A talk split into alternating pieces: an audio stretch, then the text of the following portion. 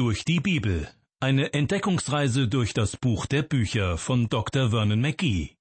Ins Deutsche übertragen von Volker Storch und gesprochen von Kai-Uwe Wojczak. Ich begrüße Sie zu einer weiteren Ausgabe unserer Sendereihe durch die Bibel. Herzlich willkommen. Wir sind noch ganz am Anfang des zweiten Petrusbriefes, ja, haben eigentlich noch gar nicht so richtig damit begonnen, sondern in der Einführungssendung habe ich zum Beispiel deutlich gemacht, dass dieser wunderbare kleine Brief so etwas wie der Schwanengesang des Apostels Petrus ist. Das bedeutet, es sind seine letzten Worte an die Christen, bevor er dem Tod durch Kreuzigung entgegengeht. Petrus stirbt als ein Märtyrer. Und was ist ihm besonders wichtig, bevor er die letzte Wegstrecke seines Lebens unter die Füße nimmt? Petrus warnt die Christen vor der Abkehr vom Glauben und ist davon überzeugt, dass dies immer mehr Menschen betreffen wird. Speziell warnt er vor einer Irrlehre unter Gelehrten, und er trachtet danach, den Glauben der Christen in der Heiligen Schrift zu verankern, der einzigen Befestigung gegen kommende Stürme. Vor uns liegt das erste Kapitel aus dem zweiten Petrusbrief. Der erste Abschnitt, also die Verse 1 bis 14, drehen sich um das Thema, wie Christen die volle Erkenntnis Gottes und unseres Herrn Jesus Christus erlangen können.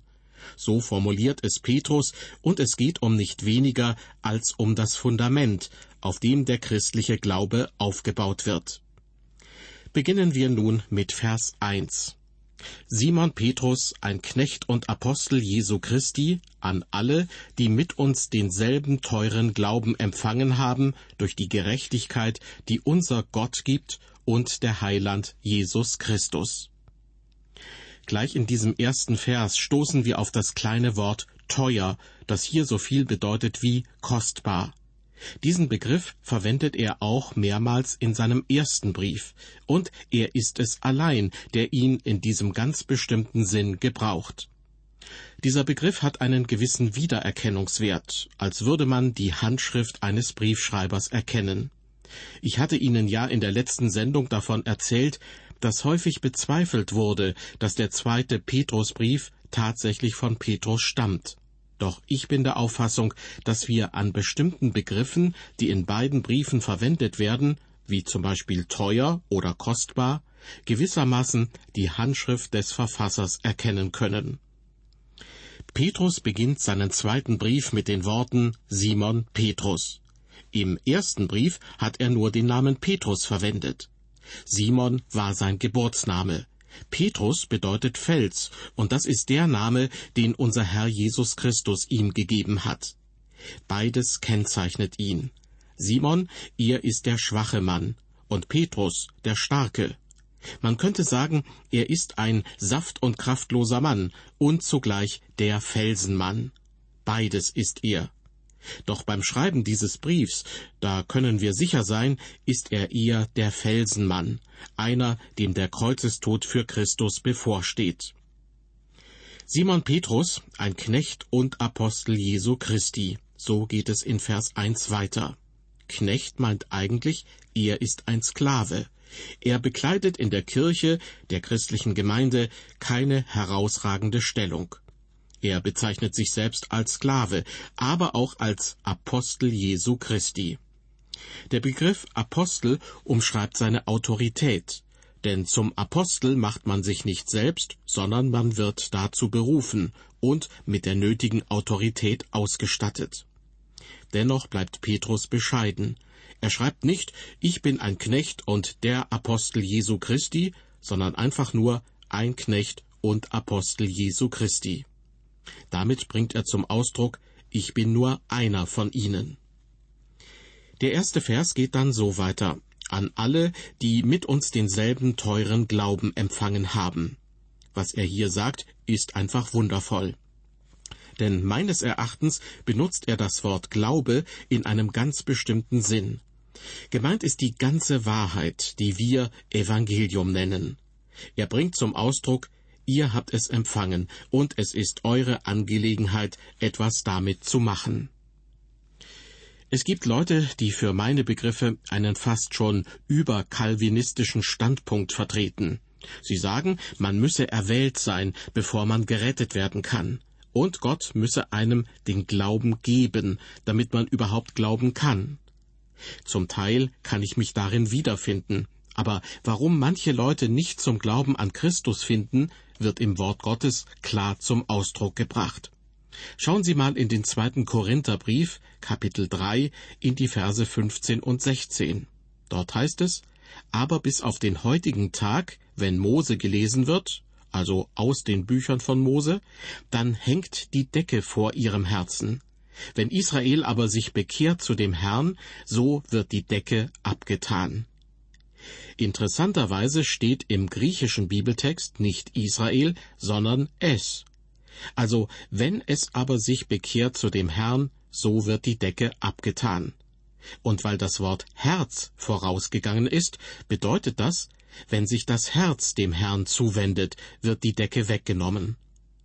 Liebe Hörer, wenn Sie heute nicht an Christus glauben, sagen Sie bitte nicht, Sie hätten beispielsweise intellektuelle Skrupel, denn in Wirklichkeit haben Sie, wenn ich es mal so ausdrücken darf, sündhafte Skrupel. Aber wenn das Herz sich dem Herrn zuwendet, wird er den Schleier lüften.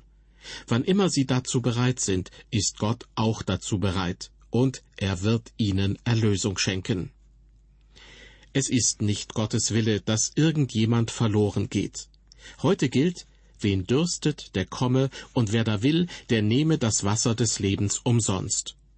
Und denn also hat Gott die Welt geliebt, dass er seinen eingeborenen Sohn gab, damit alle, die an ihn glauben, nicht verloren werden, sondern das ewige Leben haben. Alles, was er verlangt, was sie tun sollen, ist zu glauben. Er fordert sie nicht einmal dazu auf, ihr Leben in Ordnung zu bringen, bevor sie zu ihm kommen. Aber er wird ihr Leben in Ordnung bringen, wenn es ihnen ernsthaft um ihn geht. Zurück zu Vers 1 in unserem Bibeltext. Diejenigen, an die Petrus schreibt, haben, Zitat, denselben teuren Glauben empfangen. Aber wie? Auf welche Weise? Antwort durch die Gerechtigkeit, die unser Gott gibt und der Heiland Jesus Christus. Das ist diese Gerechtigkeit, die sich auf uns überträgt, wenn wir uns Christus als unserem Erlöser anvertrauen. Sie sehen, Christus nimmt uns nicht nur unsere Sünde, sondern gibt uns dazu noch seine eigene Gerechtigkeit. Es ist nicht wie bei einem Verbrecher, der begnadigt wird und dann freigelassen wird, sondern Gott hat unser Ansehen wiederhergestellt. Und dieses Ansehen haben wir in Christus. Wir sind begnadet in dem Geliebten, wie es im Epheserbrief heißt. In unserem Bibeltext geht es jetzt weiter mit Vers 2. Petrus schreibt, Gott gebe euch viel Gnade und Frieden durch die Erkenntnis Gottes und Jesu unseres Herrn. Gnade und Friede tauchen immer in dieser Reihenfolge auf. Als erstes die Gnade Gottes. Sie müssen wir zuerst kennenlernen. Also, dass Gott uns gerettet hat, nicht aufgrund unserer Verdienste, unseres Charakters oder irgendetwas in uns, sondern er hat uns erlöst auf unseren Glauben an Christus hin. Er hat uns so lieb gehabt, dass er bereit war, für uns am Kreuz zu sterben und die Strafe für unsere Sünde zu bezahlen. Er ist bereit, seine Hand nach uns auszustrecken, um uns zu erlösen. Deshalb, liebe Hörer, hat Gott sie aus Gnade gerettet. Er tut das, wenn sie einfach auf Christus vertrauen, ganz ohne Verdienst ihrerseits. Und wenn wir dann Gottes Gnade erfahren haben, können wir auch seinen Frieden erleben. Das spricht übrigens auch der Apostel Paulus in seinem Brief an die Römer an. Er sagt, da wir nun gerecht geworden sind durch den Glauben, haben wir Frieden mit Gott durch unseren Herrn Jesus Christus. Was den Apostel Petrus betrifft, so möchte ich an dieser Stelle noch einmal betonen, was ich bereits im Zusammenhang mit dem ersten Petrusbrief gesagt habe. Wir sollten nicht so tun, als ob er nur ein ungebildeter Fischer gewesen wäre. Schon in seinem ersten Brief, der ja gar nicht so umfangreich ist, hat er sich mit mehr Lehrfragen befasst als jeder andere Autor des Neuen Testaments. Er greift alle strittigen Fragen auf und behandelt sie mustergültig. Und er ist ein neutestamentlicher Schreiber, der fast schon mathematisch denkt. Er spricht von der Multiplikation, der Vervielfachung der Gnade und des Friedens. Paulus hat gesagt, dass Gott reich ist an Gnade und dass der Friede Gottes alle Vernunft übersteigt. Aber Simon Petrus bringt hier etwas ganz Praktisches ins Spiel. Er drückt sich hier in etwa so aus, dass er sagt, ich hoffe, dass die Gnade und der Friede bei euch vervielfacht werde. Ein wunderbarer Gedanke. Das ist aber noch nicht alles. Er geht auch noch darauf ein, wie Gott uns viel Gnade und Frieden gibt. Geschieht das durch irgendwelche übernatürlichen Erscheinungen, die jemand hat? Nein, sondern, Zitat, durch die Erkenntnis Gottes und Jesu unseres Herrn. Und damit kommen wir nun auf den Begriff Erkenntnis zu sprechen. Wir stoßen in diesem Brief immer wieder darauf, wegen seiner außerordentlichen Bedeutung. Paulus schenkte diesem Begriff ebenfalls Beachtung. In seinem Brief an die Philipper zum Beispiel, wo er sagt, ihn möchte ich erkennen und die Kraft seiner Auferstehung und die Gemeinschaft seiner Leiden. Ja, ihn kennen, darum geht es. Im Christentum geht es um eine Person. Wir sollen nicht nur an Christus glauben, sondern ihn auch kennen, liebe Hörer. Er ist ein lebendiger Erlöser, und gerade in diesem Augenblick sitzt er zur Rechten Gottes des Vaters. Vom Propheten Daniel stammt der Satz, aber die vom Volk, die ihren Gott kennen, werden sich ermannen und danach handeln. Das gilt auch für Sie und mich. Sie werden erst dann für Gott etwas tun können, als Dienst für ihn, wenn sie Jesus Christus kennengelernt haben. Wie kommt man dazu, ihn zu kennen? Petrus lässt uns darüber nicht in Ungewissheit. Er lässt nichts in der Schwebe. Wenn wir mit seinem Brief durch sind, werden Sie wissen, Jesus Christus kennen, das kommt durch die Kenntnis des Wortes Gottes. Und das Wort Gottes ist absolut glaubwürdig. Was Petrus mit Erkenntnis Gottes meint und was er nicht meint, möchte ich anhand eines Beispiels deutlich machen. Angenommen, ein junger Amerikaner fragt seinen Großvater, Sag mal, Opa, hast du eigentlich Präsident Eisenhower gekannt? Dann würde der ihm wahrscheinlich antworten, Nein, ich habe ihn nie kennengelernt. Doch der Enkelsohn fragt weiter, Aber bestimmt hast du von ihm gehört, oder? Na klar habe ich von ihm gehört. Ich habe ihn sogar einmal zu Gesicht bekommen. Ich konnte ihn beim Golfspielen beobachten. Ich wollte sehen, wie er den Ball schlägt, aber dann warfen mir seine Sicherheitsbeamte Blicke zu, die mir eindeutig sagten, dass ich verschwinden soll. Trotzdem habe ich noch mitbekommen, wie er den Ball schlug. Und ich sage dir, er konnte es nicht besser als ich. Trotzdem kann ich nicht wirklich behaupten, Präsident Eisenhower gekannt zu haben. Der Enkelsohn des alten Mannes hält einen Moment lang inne. Dann will er wissen, was meinst du, wenn Mr. Eisenhower heute noch leben würde und direkt in dein Studierzimmer hineinspaziert käme, würdest du ihn dann noch erkennen? Na klar würde ich das, antwortet der Großvater, aber trotzdem kann ich nicht behaupten, ihn wirklich zu kennen. Ich hatte nie eine Vorstellung davon, wie er über dieses oder jenes dachte. Mein Junge, seine Frau und seine Angehörigen, die haben ihn höchstwahrscheinlich gekannt, aber von mir selbst kann ich das nicht behaupten. Soweit dieser kleine, ausgedachte Dialog zwischen einem Großvater und seinem Enkel. Er macht deutlich, dass es einen Riesenunterschied geben kann, wenn davon die Rede ist, dass man jemanden kennt. Und nun will ich Ihnen erzählen, was das mit dem zweiten Petrusbrief zu tun hat. Petrus schreibt in Kapitel 1, Vers 2, Gott gebe euch viel Gnade und Frieden durch die Erkenntnis Gottes und Jesu unseres Herrn. Petrus gebraucht dabei im griechischen Bibeltext das Wort Epignosis. Das bedeutet mehr als nur Kenntnis von etwas zu haben. Damit ist eine herausragende Erkenntnis gemeint und zwar eine Erkenntnis über etwas oder über jemanden. Es ist eine solche Erkenntnis, die vom Heiligen Geist kommt, und der Heilige Geist nimmt das, was Christus betrifft, und macht es für uns real. Liebe Hörer, ich bin davon überzeugt, Sie sind in der Lage, Jesus Christus besser zu kennen als irgendeinen Menschen, den Sie lieb haben und der Ihnen besonders nahe steht. Und Jesus Christus können Sie auch solche Dinge sagen, die Sie nicht einmal Ihren besten Freunden oder Ihren engsten Angehörigen anvertrauen würden. Das Entscheidende ist außerdem, wer ihn kennt, der hat ewiges Leben. Um Jesus Christus auf diese Art zu kennen, ist es notwendig, dass wir zuerst wiedergeboren sind. Und zwar, wie Petrus in seinem ersten Brief gesagt hat, nicht aus vergänglichem, sondern aus unvergänglichem Samen, nämlich aus dem lebendigen Wort Gottes, das da bleibt. Ich erinnere mich einmal gehört zu haben, wie der spätere Theologe und Bibelschullehrer Herbert Bieber gesagt hat, dass er, nachdem er Christ geworden war, erst einmal Theologie studiert hat, um herauszufinden, was mit ihm passiert war.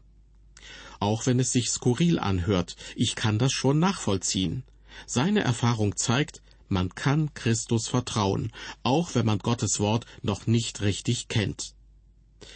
Zurück zu unserem Bibeltext aus dem zweiten Petrusbrief Kapitel 1.